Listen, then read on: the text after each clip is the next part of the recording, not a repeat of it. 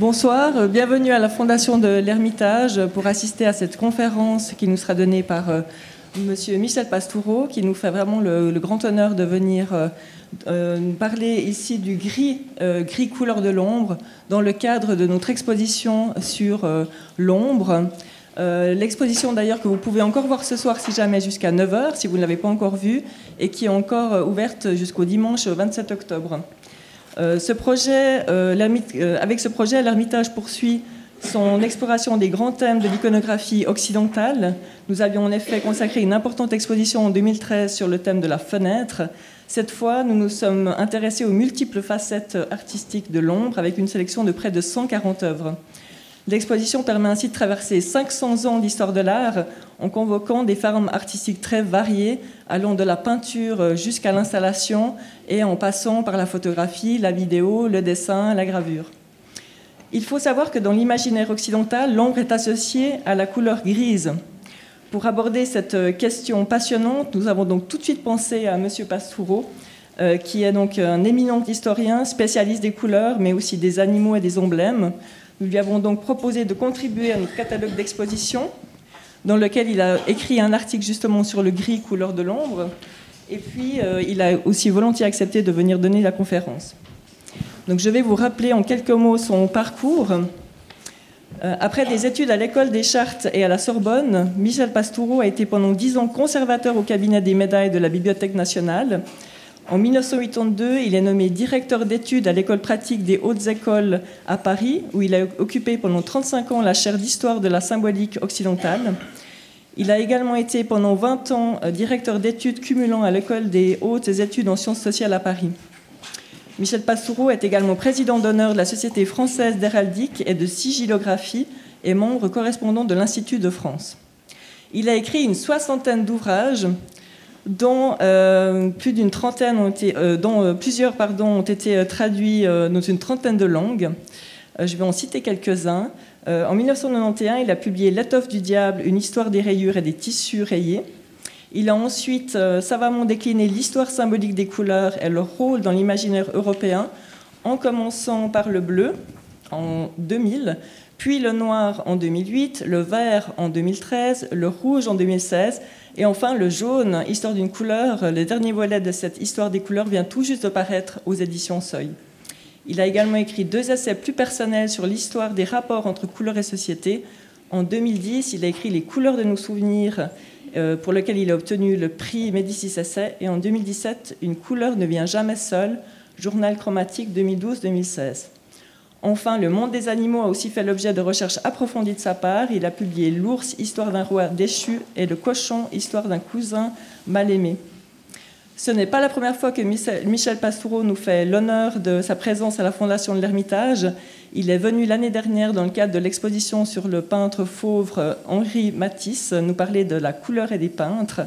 Une conférence d'ailleurs que, euh, que vous pouvez voir ou revoir sur notre chaîne YouTube et qui a euh, déjà eu un, assez grand succès avec 2700 euh, visionnages. Donc je vous encourage vraiment à aller le, réécouter. Et je voulais encore vous signaler que M. Pastoureau euh, va se prêter encore au jeu des dédicaces après la conférence pour voilà, une petite quinzaine, vingtaine de minutes. Enfin voilà, je cède la parole à M. Pastoureau, que je remercie vraiment encore vivement d'avoir accepté notre invitation.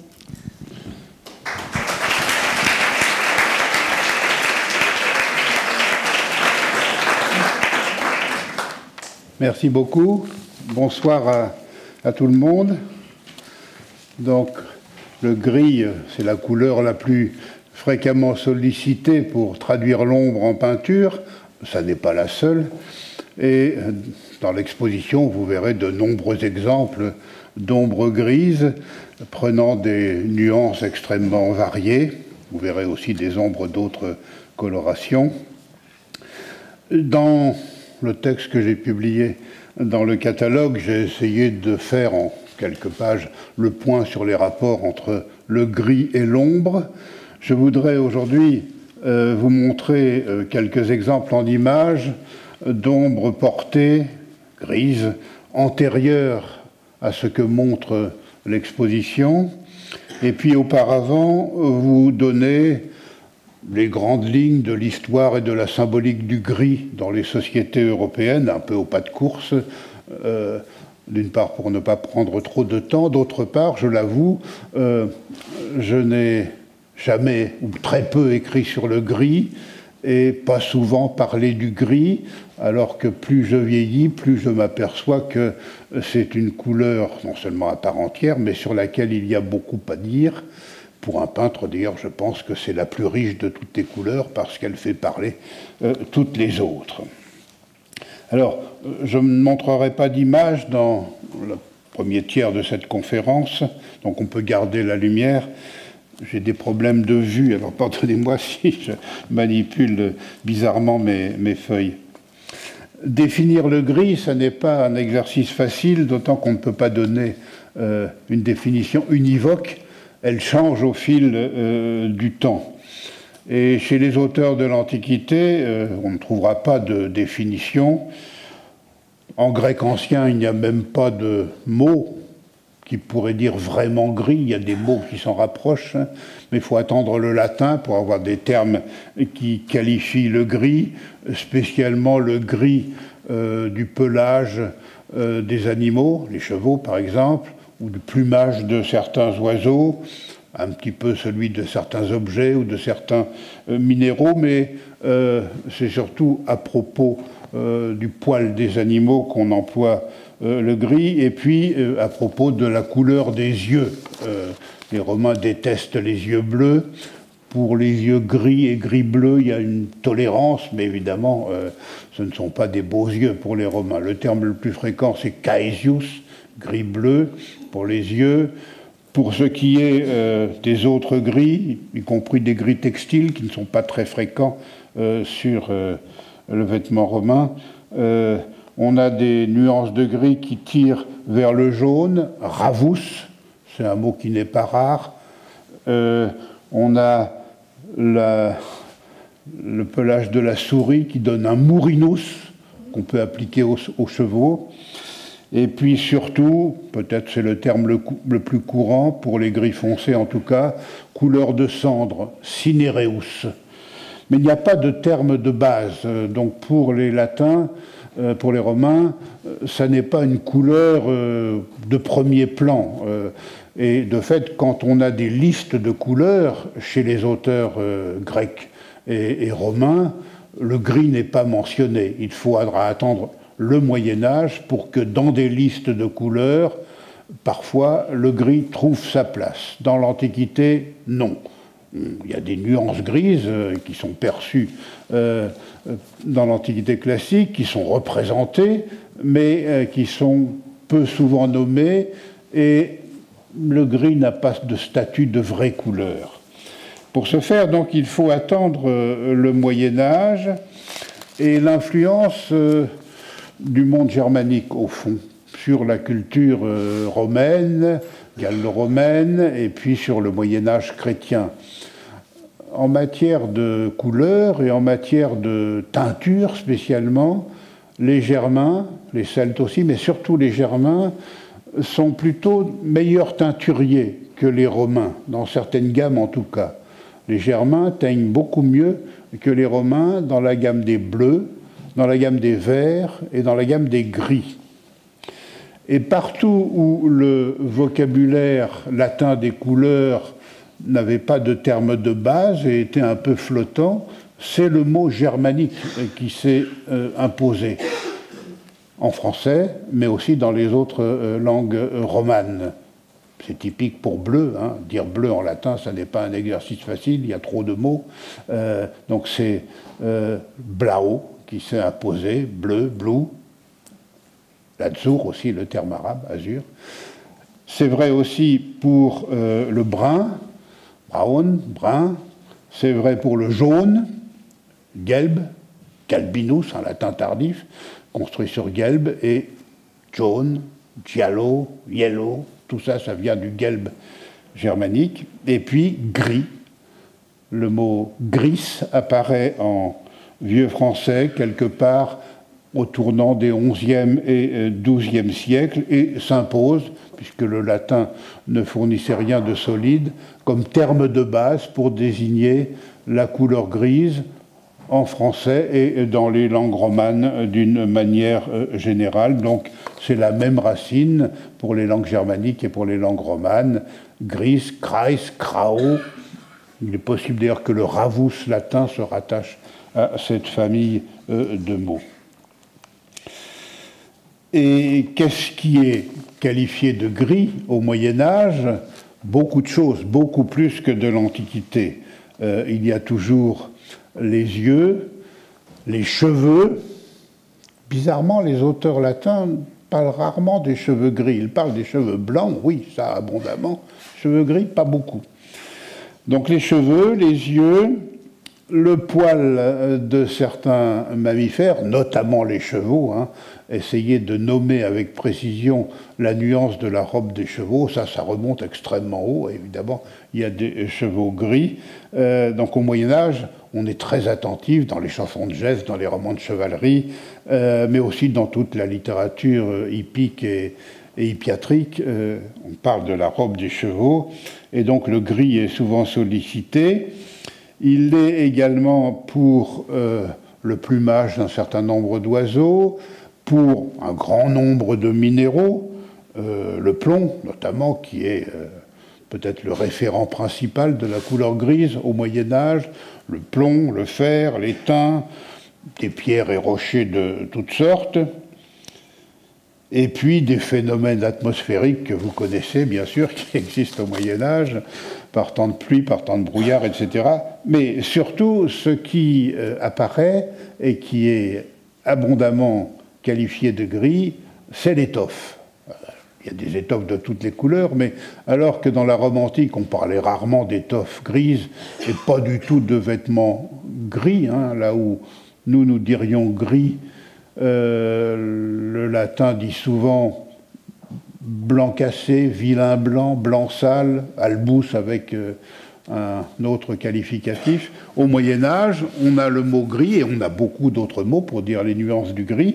Et les étoffes grises sont portées à certaines périodes recherchées, même à la fin du Moyen Âge. Ce sont des étoffes euh, admirées, spécialement lorsqu'elles ont un usage vestimentaire. Il y a des beaux gris, ça va durer d'ailleurs assez, assez longtemps dans l'époque moderne.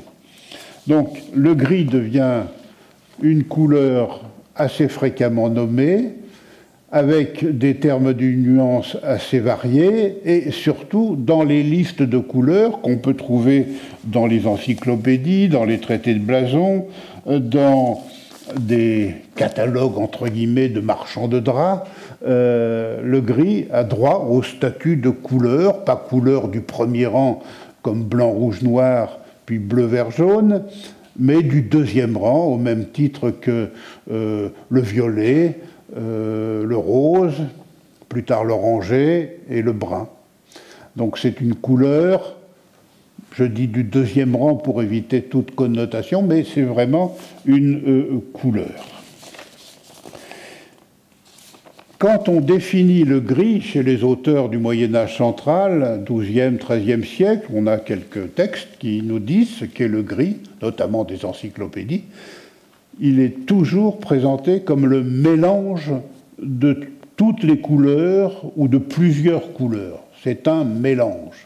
Il n'a pas de rapport avec le blanc et le noir pour une raison très simple, c'est l'idée forte qu'il faut retenir de ma conférence, c'est bien connu, mais souvent on l'oublie, jusqu'à l'apparition, jusqu'à la fin du Moyen Âge, le contraire du blanc, ce n'est pas le noir, c'est le rouge.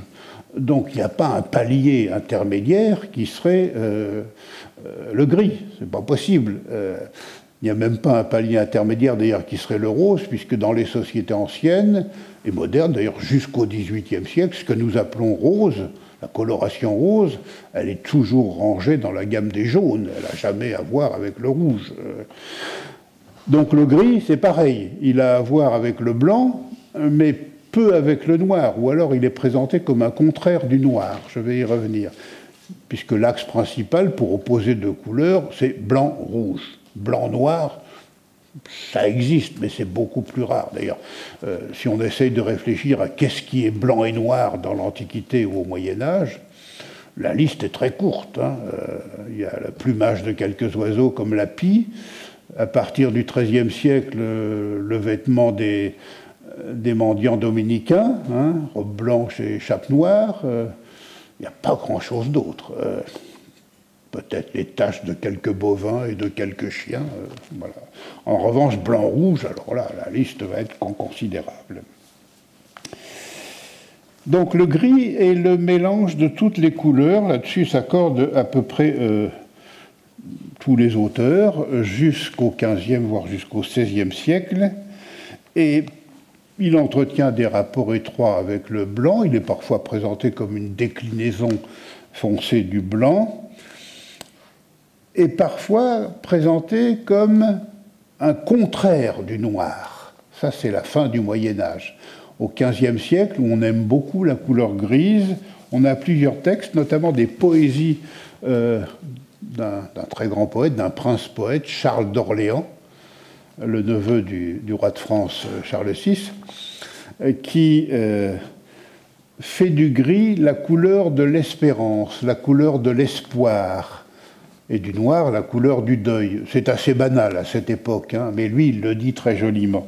Et alors Charles d'Orléans a été fait prisonnier à la bataille d'Azincourt en 1415, conduit en Angleterre, c'est le prisonnier le plus célèbre du temps, et il va y rester euh, pendant plus de 25 ans, à Londres. C'est une prison dorée, bien sûr, mais euh, il aimerait bien revenir sur le continent et retrouver le doux pays de France, comme il dit dans plusieurs poèmes. Et dans l'un d'entre eux, qui s'appelle Le débat du noir et du gris, qu'on peut dater des années 1435. C'est l'année où le roi de France, le roi d'Angleterre et le duc de Bourgogne font la paix. Donc Charles d'Orléans avait espéré qu'il allait être enfin libéré, ça faisait 20 ans déjà, qu'il était prisonnier à Londres. Et euh, il attendait sa libération et elle n'est pas venue. Alors il a écrit un poème pour dire combien il est désespéré et combien il a quitté les habits gris de l'espérance pour les habits noirs du chagrin. Je vous lis quelques vers légèrement francisés. Avant que ceci m'advint, c'est-à-dire euh, euh, la non-libération, avant que ceci m'advint, j'étais tout vêtu de gris, car espérance en moi revint, qui avant m'avait tant réjoui. Mais aujourd'hui, elle est couleur de mon habit, de noir tout recouvert, oubliant les draps de liesse, j'ai quitté le gris et le père, car le noir m'a pris ma jeunesse. Un très grand poète, hein, Charles d'Orléans. Donc il oppose le, gris de l'espérance et, le noir du désespoir. Et euh, à son époque, c'est assez banal et ça va durer jusqu'au début du, voire jusqu'au milieu du XVIe siècle. Euh, cette admiration pour le gris et cette valorisation du gris, qui, euh, toutes les couleurs ont des bons et des mauvais aspects, mais pendant cette période qui va de la fin du XIVe siècle au milieu du XVIe siècle, le gris a plus de bons aspects que de mauvais aspects. Ça se voit par exemple dans la vogue immense de la vaisselle d'étain tout d'un coup, qui apparaît euh, vers 1360-1380 euh, et qui va durer un siècle et demi, un siècle, un siècle et demi à peu près. Dans les maisons princières, c'est fini la vaisselle d'or et d'argent. Le chic, c'est la vaisselle d'étain. Euh, la peinture flamande nous en montre de, nombreux témoignages. Hein. C'est un moyen, bien sûr, pour le peintre de faire des reflets sur le métal qui est gris, gris argenté, etc. voilà. Alors, ce qui change absolument tout pour l'histoire du gris et pour l'histoire des couleurs d'une manière générale, c'est l'apparition de l'imprimerie, la diffusion du livre imprimé et de l'image gravée et imprimée à l'encre noire sur du papier blanc. Quand l'imprimerie apparaît, pas tout de suite, mais en deux, trois générations, le blanc et le noir finissent par être pensés comme des contraires, formant un couple de contraires. Et blanc-noir, ça devient plus fort comme couple de contraires chromatiques que blanc-rouge. On le voit d'ailleurs au jeu d'échecs, hein, quand le jeu d'échecs arrive en Europe occidentale vers l'an 1000, il vient du Nord, euh, il oppose un camp noir et un camp rouge. Rouge contre noir, pour la culture occidentale, ça finit, finit rien. Hein. Il faudra attendre Stendhal. Mais avant, rien du tout. Donc on change une couleur, on l'adapte aux valeurs occidentales, euh, l'échiquier et les pièces qui sont dessus, et on oppose un camp blanc à un camp rouge, c'est la position la plus forte en Europe. Euh, et le jeu d'échecs, jusqu'au XVe siècle, va opposer un camp rouge et un camp blanc. Et puis à partir de la fin du XVe et surtout du XVIe siècle, quand l'axe blanc-noir est devenu plus fort, le jeu d'échecs change ses couleurs et se met en place ce que nous connaissons, un camp blanc contre un camp noir. Et ça va rester comme ça jusqu'à euh, aujourd'hui. Donc blanc-noir devient un couple d'opposition, et donc on lui trouve un milieu qui est le gris, qui devient une couleur pensée comme le mélange du blanc et du noir, et une couleur qui est associée à l'histoire qui va être celle du noir et du blanc, une histoire en plusieurs étapes entre l'imprimerie et la découverte du spectre par Newton. Le noir et le blanc sont d'abord euh, pensés comme des couleurs un peu particulières, pas tout à fait comme les autres, c'est ce que disent euh, quelques peintres à la fin du Moyen Âge, euh, puis comme formant un couple de contraires à L2, puis quand Newton arrive, comme des non-couleurs quand Newton découvre le spectre en 1666, c'est-à-dire un nouvel ordre scientifique des couleurs, il n'y a plus de place dans cet ordre, ni pour le noir, ni pour le blanc. Hein. c'est l'arc-en-ciel, violet, indigo, bleu, vert, jaune, orangé, rouge. Où sont passés le noir et le blanc Nulle part. Ce ne sont plus des couleurs. Et par là même leur milieu, qui était leur milieu depuis euh, un siècle et demi à peu près, le gris n'est plus une couleur non plus. Il est entraîné dans le même sort que le noir et le blanc, et je montrerai en image, quand on fait des schémas ou des listes de couleurs, il n'y a plus de gris, il n'y a plus de blanc, il n'y a plus de noir à partir de la découverte euh, du spectre. À partir de, disons, du XVIIe siècle, on commence à avoir beaucoup de dictionnaires et d'encyclopédies qui vont nous donner une définition du mot gris. Ça tourne toujours autour de la même idée. Je vous cite euh, deux cas de la fin du XVIIe siècle pour le français. Le dictionnaire de Furtière, qui est mine pour l'historien, 1690. gris, couleur qui est située entre le blanc et le noir. Et le dictionnaire de l'Académie française, la première édition, quatre ans plus tard, gris, adjectif, qui est de couleur mêlée plus ou moins de blanc et de noir. ce qui est amusant, c'est que jusqu'à la huitième édition du dictionnaire de l'Académie française, qui paraît en 1935, on trouve exactement la même phrase. Gris, adjectif, qui est de couleur mêlée plus ou moins, plus ou moins de blanc et de noir. Et dans la neuvième édition, euh, celle qui est en cours, qui n'est pas achevée, gris, d'une couleur intermédiaire entre le blanc et le noir. C'est assez amusant parce que le vert, qui pour nous est souvent présenté comme intermédiaire entre le bleu et le, et le jaune, jamais n'est défini comme une couleur intermédiaire entre le blanc et le jaune par aucun dictionnaire. Euh, c'est propre, au gris. En même temps, donc, entre la fin du Moyen Âge, avec euh, les traités de blason, les encyclopédies, les livres d'emblèmes, euh, et puis des époques plus récentes, se construit la symbolique de la couleur grise. La symbolique des couleurs en Occident a ceci de particulier que chaque époque ajoute sa couche sans jamais éliminer les couches précédentes. Donc il y a un empilement comme ça, et si aujourd'hui on cherche à cerner euh, la symbolique, euh, surtout la symbolique ordinaire, hein, pas ésotérique, d'une couleur, on va trouver beaucoup de choses, parfois tout et son contraire, parce que les couches se sont empilées au fil, au fil du temps.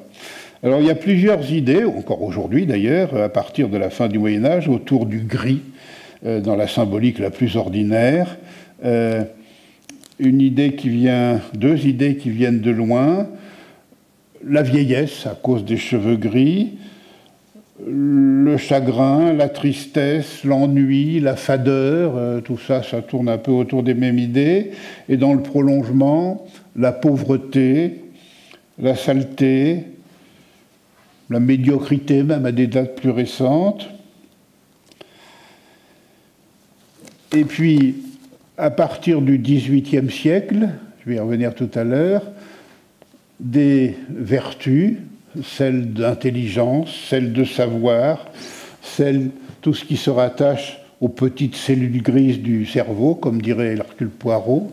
Euh, L'écorce cérébrale présente en effet des cellules qui sont qualifiées de grises, donc ça débouche sur euh, tout ce qui relève de l'intelligence, du savoir, et à notre époque, tout ce qui est high-tech, euh, ordinateur, euh, etc.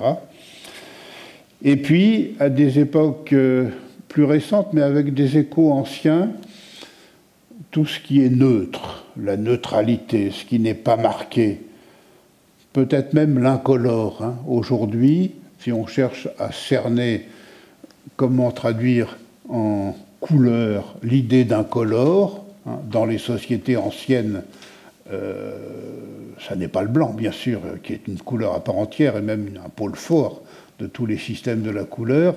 Ça va être la couleur du support, euh, quelle que soit cette couleur. C'est ça l'incolore, hein, le, support sur lequel on pose des couleurs. Puis après l'apparition de l'imprimerie et de la gravure, ça va être le support papier. Donc le blanc va devenir incolore.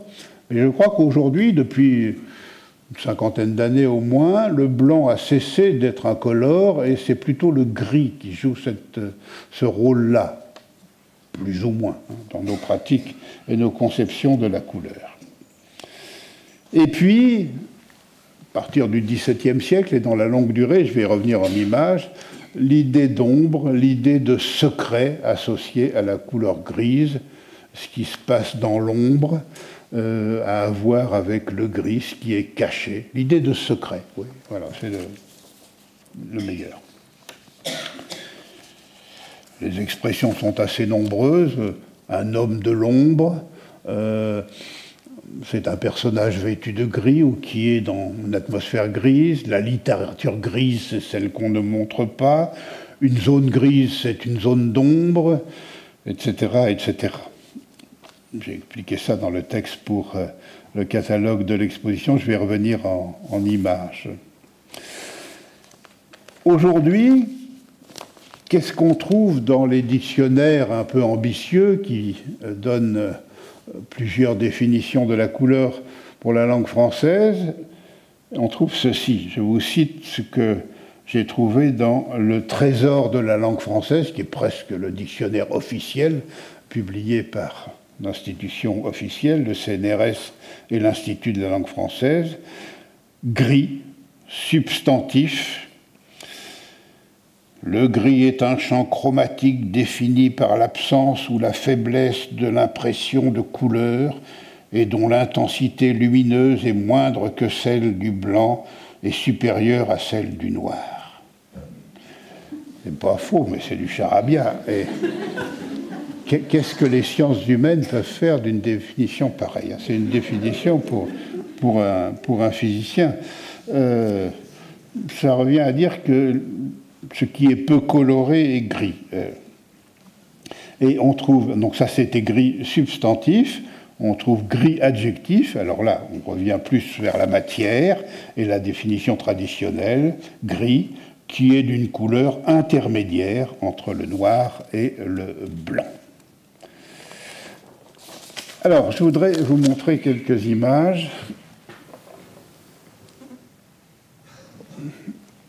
Donc, on, peut peut-être euh, éteindre ou baisser la lumière.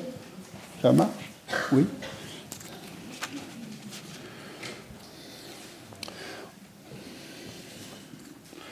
Au XVIIe siècle, avant Newton, euh, peintres et savants collaborent pour essayer d'abord de définir ce qu'est la couleur, de classer les couleurs, de chercher quelles sont les couleurs de base, c'est-à-dire celles à partir desquelles on peut engendrer toutes les autres. Un atelier de peintre effervescent de ce point de vue-là, c'est celui de Rubens à Anvers, au début du XVIIe siècle, dans l'atelier de Rubens, euh, il y a 200 ou 300 personnes hein, qui travaillent. Il y a Rubens, il y a Van Dyck, il y a d'autres grands peintres, il y a les assistants, il y a des graveurs, il y a des jésuites hyper savants, spécialistes de ceci ou de cela, il y a des teinturiers, il y a des, élèves, des assistants. Il y a énormément de monde. On réfléchit à comment classer les couleurs. Et puis ça continue jusqu'aux années 1660. Voilà un schéma assez élaboré, parmi les plus élaborés, qui est dû à un jésuite euh, très très savant, Athanas Kircher, qui propose de classer les couleurs comme un arbre généalogique, comment elles se combinent deux par deux pour en former d'autres. Vous voyez les cinq couleurs de base sur le trait horizontal en bas, blanc, jaune, rouge, bleu, noir. Il n'y a pas de vert. Le vert est déjà en haut, Viridis, présenté comme avec euh, une maman jaune et un papa bleu.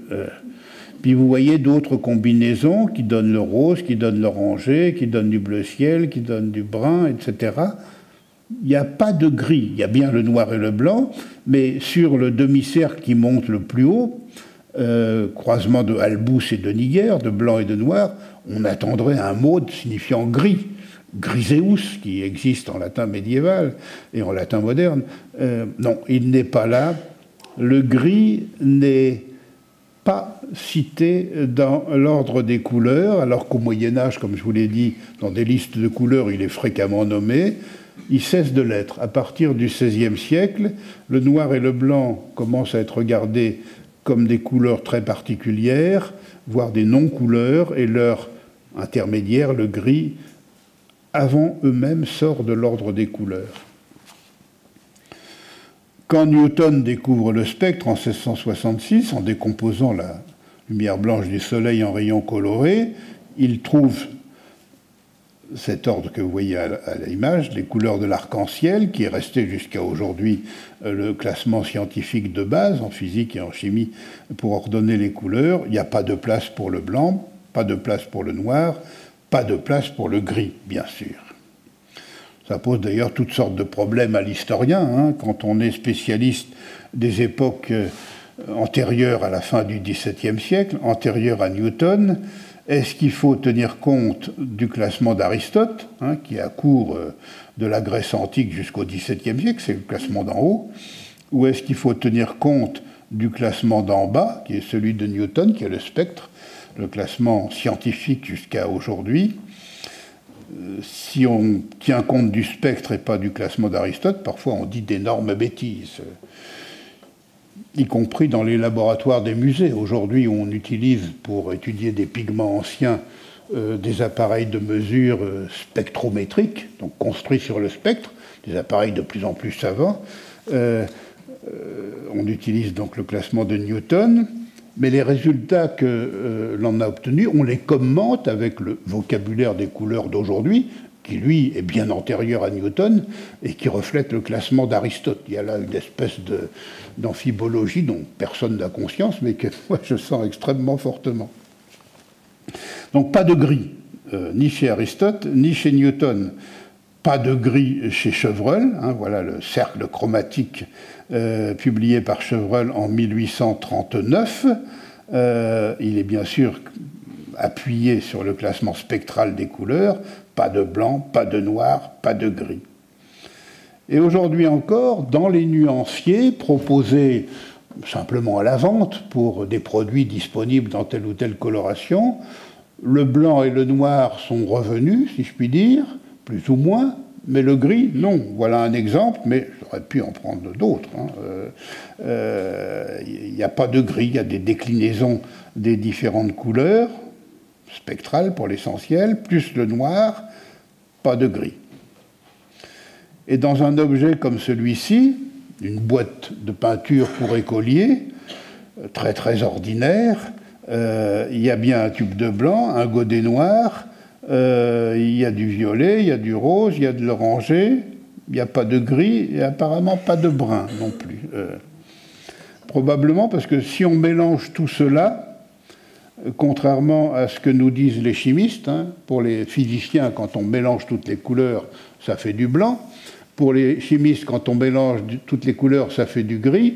Si l'écolier mélange toutes les couleurs que l'on voit sur cette boîte de peinture, ça va faire un marron abominable, euh, mais ça fera sûrement pas du gris. Euh. Et dans les enquêtes d'opinion, voilà euh, le bilan chiffré le plus récent, ou un des plus récents pour l'Europe occidentale. On demande quelle est votre couleur préférée. Voilà les réponses, c'est à peu près les mêmes hein, dans tous les pays d'Europe occidentale. Pas de gris dans les couleurs préférées.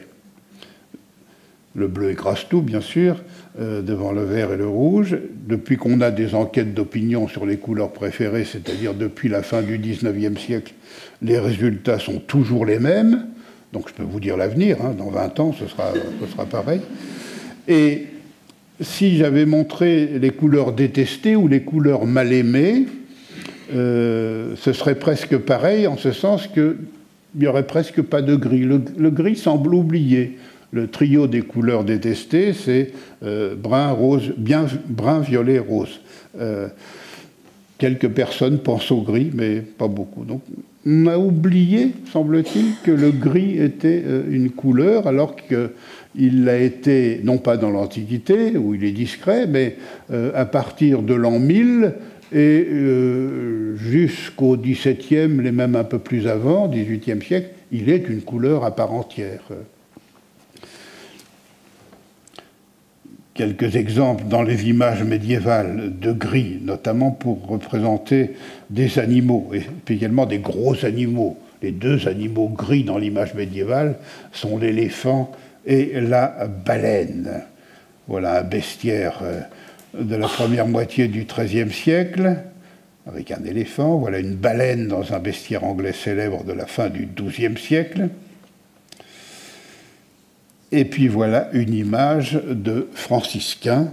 Le gris est aussi une couleur vestimentaire et qui habille certains religieux. Les moines, à partir euh, de l'époque de Charlemagne ou un peu plus après, euh, qui suivent la règle de Saint Benoît sont en noir. C'est la couleur des bénédictins. Les ordres réformés à partir du XIe siècle qui se dressent contre les bénédictins, les cisterciens par exemple, choisissent le blanc exprès. Euh, ça commence à devenir euh, deux couleurs qui s'opposent, lentement. Et puis les ordres nouveaux du XIIIe siècle, les ordres mendiants, ce ne sont plus des moines mais des religieux, choisissent pour les dominicains le blanc associé au noir, c'est tout à fait nouveau, et les franciscains, et c'est ce qu'on voit ici, Saint François et Sainte Claire, euh, au début du XIVe siècle, le gris. Ou plutôt, ils ne choisissent pas le gris, ils choisissent la robe non teinte, la laine non teinte. Forcément, la reine non teinte et non lavée, surtout chez les franciscains qui font vœu d'extrême pauvreté, ça devient rapidement une robe grise. Et malgré eux, les franciscains sont appelés par les laïcs, ils vivent au milieu des laïcs, les frères gris. Et Saint François lui-même est parfois appelé Saint Gris. Quand vous trouvez Saint Gris dans un texte, c'est toujours Saint François d'Assise. Et le juron ventre Saint Gris, qui est un juron euh, très obscène, au XVIe et XVIIe siècle, euh, Henri IV en était familier en France, le roi de France Henri IV, ça veut dire quelque chose comme par le bas-ventre de Saint François. Hein, euh. Donc les franciscains, ce sont les frères gris, voilà une image médiévale, voilà une image euh, du XVe siècle euh, et euh, une image du XVIIe siècle, côte à côte, c'est Zurbaran, un tableau célèbre qui est sur la droite. J'ai oublié le nom du peintre italien qui est à gauche, mais je dois l'avoir. Vincenzo Foppa, peintre que je ne connais pas moi. on est au début du XVIe siècle et au milieu du XVIIe pour euh, Zurbaran. Donc les franciscains sont en gris et dans l'ordre franciscain, il y a une sous-branche, les capucins. Au début, ce sont ceux qui font vœu de pauvreté extrême, et le capucin peut-être le plus célèbre de l'histoire, c'est une éminence grise, c'est la première fois que l'expression apparaît, dans l'ombre du cardinal Richelieu, principal ministre de Louis XIII en France, il y a le père Joseph du Tremblay, de l'ordre des Capucins, donc habillé de gris, qu'on ne voit jamais en public et qui conseille fortement Richelieu dans l'ombre et même aujourd'hui on sait que c'est lui qui prend les principales décisions concernant le destin du royaume de France. Louis XIII écoute Richelieu et Richelieu écoute le père Joseph du Tremblay, d'où l'expression éminence grise qui apparaît du vivant même de, Richelieu et qui va euh, faire fortune dans les décennies puis les siècles suivants. Donc le gris, couleur de l'ombre, mais dans les expressions, les adages, les métaphores. Le gris, couleur de l'humilité aussi, on l'a vu pour euh, les franciscains qui ne veulent pas teindre leur robe qui devient grise et qui est qualifiée comme telle. Ça concerne aussi l'art et euh, le vitrail, avant même la peinture, la peinture sur verre avant la peinture sur panneau. Toujours chez les cisterciens, euh, qui se veulent plus moraux et plus ascètes que les bénédictins pour retrouver la pureté de la vie monastique primitive, des vitraux sans couleur, qualifiés non pas blancs, comme nous, nous disons nous aujourd'hui souvent, mais qualifiés au Moyen Âge de verre gris, de vitraux gris, de fenêtres grises. Voilà deux exemples, euh, on vous dit où ça se trouve. Au Basine, c'est en euh, Limousin, Saint-Nectaire, c'est en Auvergne. Et cette euh, pratique des vitraux gris va avoir une influence sur la peinture de manuscrits, de livres manuscrits, puis sur la peinture sur panneaux, avec la pratique de la grisaille. Au début, c'est l'idée d'une peinture plus retenue, plus morale, plus décente, plus religieuse que la peinture polychrome. Mais c'est assez rapidement, ça devient pour les enlumineurs, puis pour les peintres, une pratique, une pratique artistique à part entière pour montrer tout ce que l'on sait faire. Et euh, je vous montre ici un exemple des années 1330. Jean Pucelle, un manuscrit enlumineux célèbre, Les Heures de Jeanne d'Evreux, qui est à, New York aujourd'hui, au musée des cloîtres. Et puis un retable refermé avec euh, l'ange et Marie de l'Annonciation en gris, c'est à la fois l'idée que c'est plus moral et on referme un retable pendant les temps euh, de pénitence, l'avant, le carême, on referme le retable polychrome. C'est aussi un moyen de euh, glorifier euh, cette scène si importante qui est l'Annonciation, le 25 mars, tout par-delà. et dans des manuscrits enluminés, dans un psautier, un livre d'heures, un missel, on peut avoir des peintures polychromes, sauf deux images, l'Annonciation et la crucifixion, qui sont les plus saintes de toutes, bien sûr, et qui seront en grisaille au XIVe et XVe siècle. Ça contribue à valoriser considérablement euh, le gris. D'ailleurs, on a quelques, documents comptables qui nous montrent qu'au XVe siècle, euh, un peintre qui pratique la grisaille est payé plus cher qu'un peintre ou qu'un enlumineur qui pratique la polychromie. Hein. C'est vraiment le top du top euh, de la création artistique. Et ce n'est pas toujours à des fins religieuses ou morales, parfois c'est à des fins purement stylistiques, il y a une stylistique de la couleur. Euh, voilà un exemple euh, dans un manuscrit brugeois des années 1475, un copiste au travail et un traitement en grisaille extrêmement euh, subtil. Euh, les bois gravés ne peuvent pas encore faire des, choses de ce genre. Alors, la rupture vient avec euh, d'une part, le livre imprimé à l'encre noire sur du papier blanc, même si il y a des traces de couleur parfois, notamment des rubriques ou des, lettres, des lettrines rouges.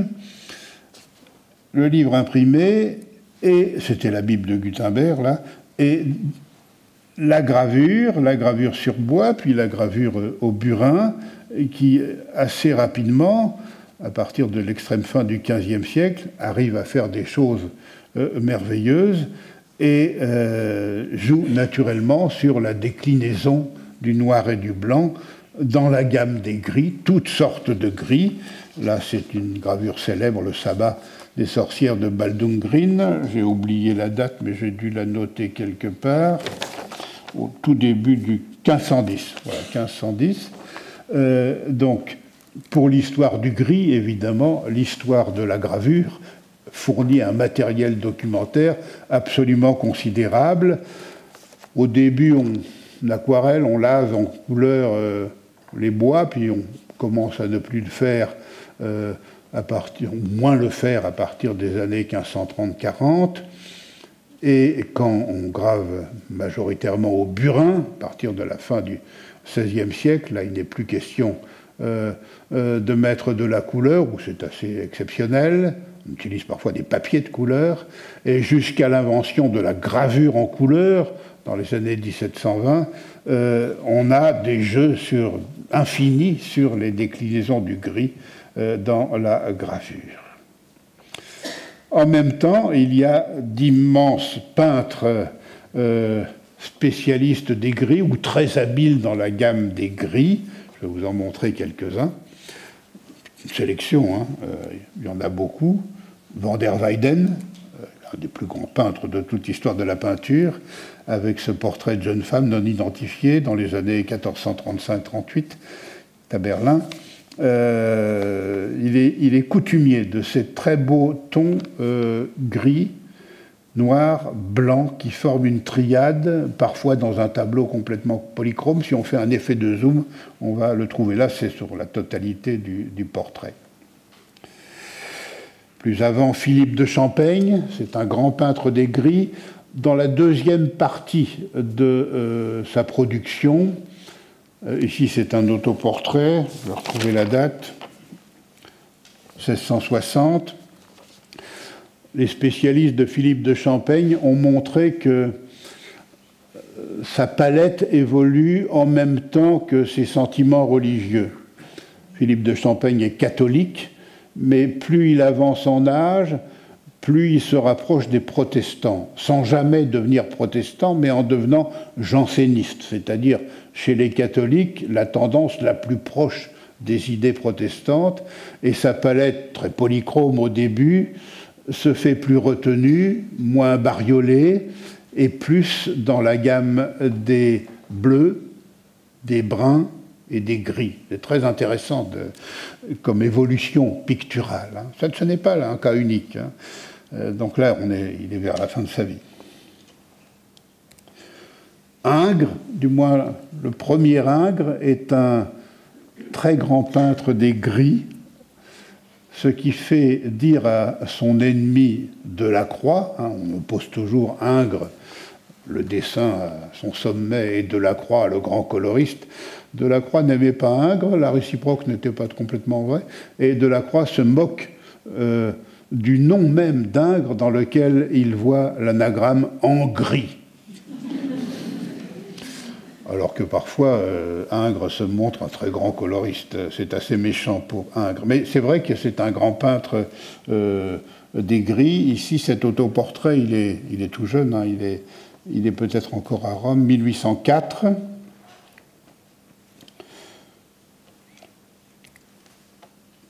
Horace Vernet, et quelques autres, hein, c'est un choix que j'ai fait, c'est un grand peintre des gris. Ici, c'est la fille du peintre qui s'appelait Louise.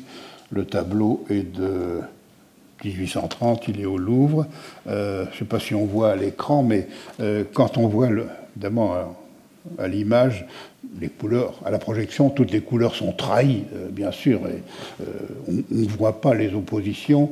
Euh, mat brillants qui sont absolument essentiels dans l'histoire de la peinture. Hein. Je suis d'ailleurs très très inquiet parce que euh, autrefois, c'était le problème du papier couché des magazines et des livres d'art qui faisait que tout brillait, il n'y avait plus de mat. Maintenant, c'est l'écran des ordinateurs. Le paramètre mat, qui, dans lequel les peintres investissent beaucoup de sens pour l'opposer au brillant, disparaît complètement. Euh, voilà quelque chose qu'on perd avec euh, l'ordinateur et la reproduction numérique. Euh, mais quand on voit le tableau en vrai, la subtilité des tons gris sur la robe de cette jeune femme, c'est quelque chose de prodigieux. Autre immense peintre des gris, c'est bien connu, c'est Corot, euh, immense peintre en tout domaine, mais pour rendre les gris verts, les gris bleus, les gris jaunes, euh, à son époque en tout cas, euh, il n'a pas de, rival dans la peinture de, de paysage. Ici, c'est un étang à Ville d'Avray, où est la date? 1871, le tableau est au musée de Rouen. Et puis, chez les impressionnistes, de temps en temps, on va trouver chez ces apôtres de la couleur, euh, des performances dans la gamme des gris chez, chez Monet, chez Sisley, et même chez Pissarro, qui pourtant est celui qui applique le plus les principes de Chevreul, la loi du contraste simultané, euh, le jeu des primaires et des complémentaires. Pissarro peut être un très grand peintre des gris. Ce tableau Paysage de neige à Montfoucault, pas très connu, il est au musée d'Agen. Et enfin, pour terminer la liste, Hammershøi, bien sûr, qui est peut-être le plus grand peintre des grilles de tous les temps, le peintre danois, avec ses vues d'intérieur, ce vide, ce silence, cette immobilité. Ça, c'est un tableau parmi d'autres euh, qui a pour titre, euh, même pas donné par le peintre, euh, je crois, Intérieur 1906 à la tête galerie. Bon, le gris en peinture, euh, c'est un sujet en soi, il y a de très grands peintres des gris. Passons à l'ombre, et je voulais vous montrer que dans des représentations d'ombre portées, très tôt, le noir, mais aussi le gris sont sollicités. Voilà une mosaïque de pavement célèbre à Saint-Romain en Jalles, provenant de Saint-Romain en Jalles. Aujourd'hui, elle est au musée des Antiquités nationales à Saint-Germain-en-Laye. On est dans le courant du IVe siècle de notre ère. Il y a différentes scènes euh, de la vie quotidienne. Ici, le nettoyage des jarres. Vous voyez au sol, euh, euh, le mosaïste a voulu représenter les ombres portées. C'est vraiment très très tôt. Hein. Et, on voit des jeux sur du foncé, du gris foncé, presque noir. C'est pas tout à fait noir quand on voit l'intérieur de la jarre c'est pas exactement la même chose là et là, et puis là non plus. Autre, là ce n'est qu'une image en noir et blanc, mais autre scène dans cette même mosaïque fait quarantaine de carrés comme ça. Euh, les ombres sont représentées au sol, vous voyez ici. Et ça va se trouver en plein Moyen Âge. Hein, donc l'ombre portée, c'est beaucoup plus ancien qu'on ne croit. Euh, voilà une miniature très célèbre, les très rigeurs du duc de Berry.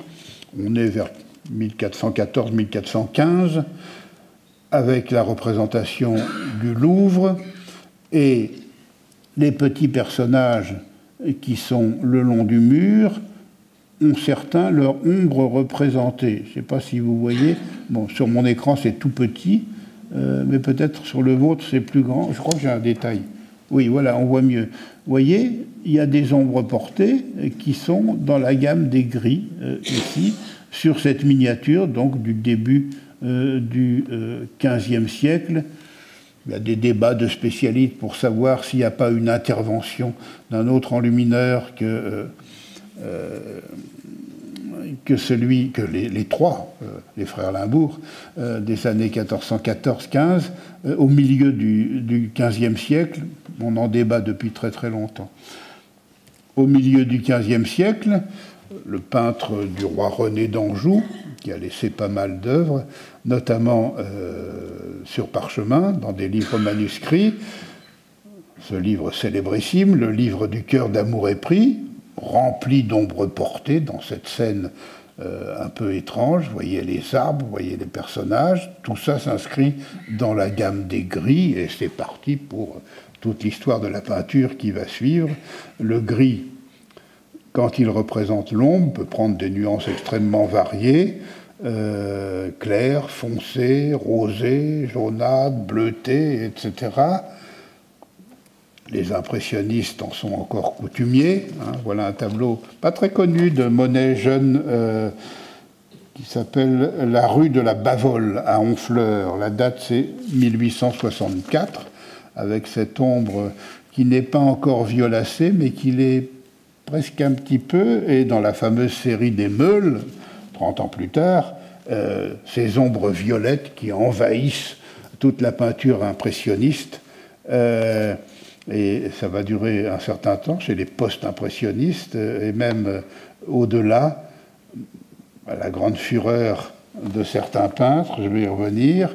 Voilà un tableau de Pissarro fils, Lucien Pissarro, Esther dans le jardin, 1893, au musée de Bristol tout est violacé. Ça mettait hors de lui, on est à Lausanne, il faut le dire, Valoton. Valoton ne supportait pas ce violet.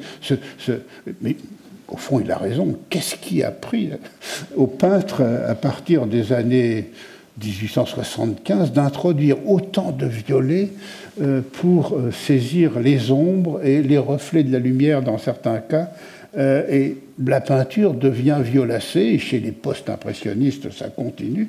Ça mettait en transe Félix Vallotton, et je partage tout à fait son opinion. Ce tableau célèbre, euh, le ballon, euh, il y a de l'ombre, l'ombre n'est pas violacée. Et c'est courageux à son époque, 1899, de faire des ombres sans, sans violet il n'est pas le seul, heureusement. À la même époque, Émile Friand, qui intitule ce tableau Ombre portée, fait des ombres sans violet, dans la gamme des gris, bien entendu.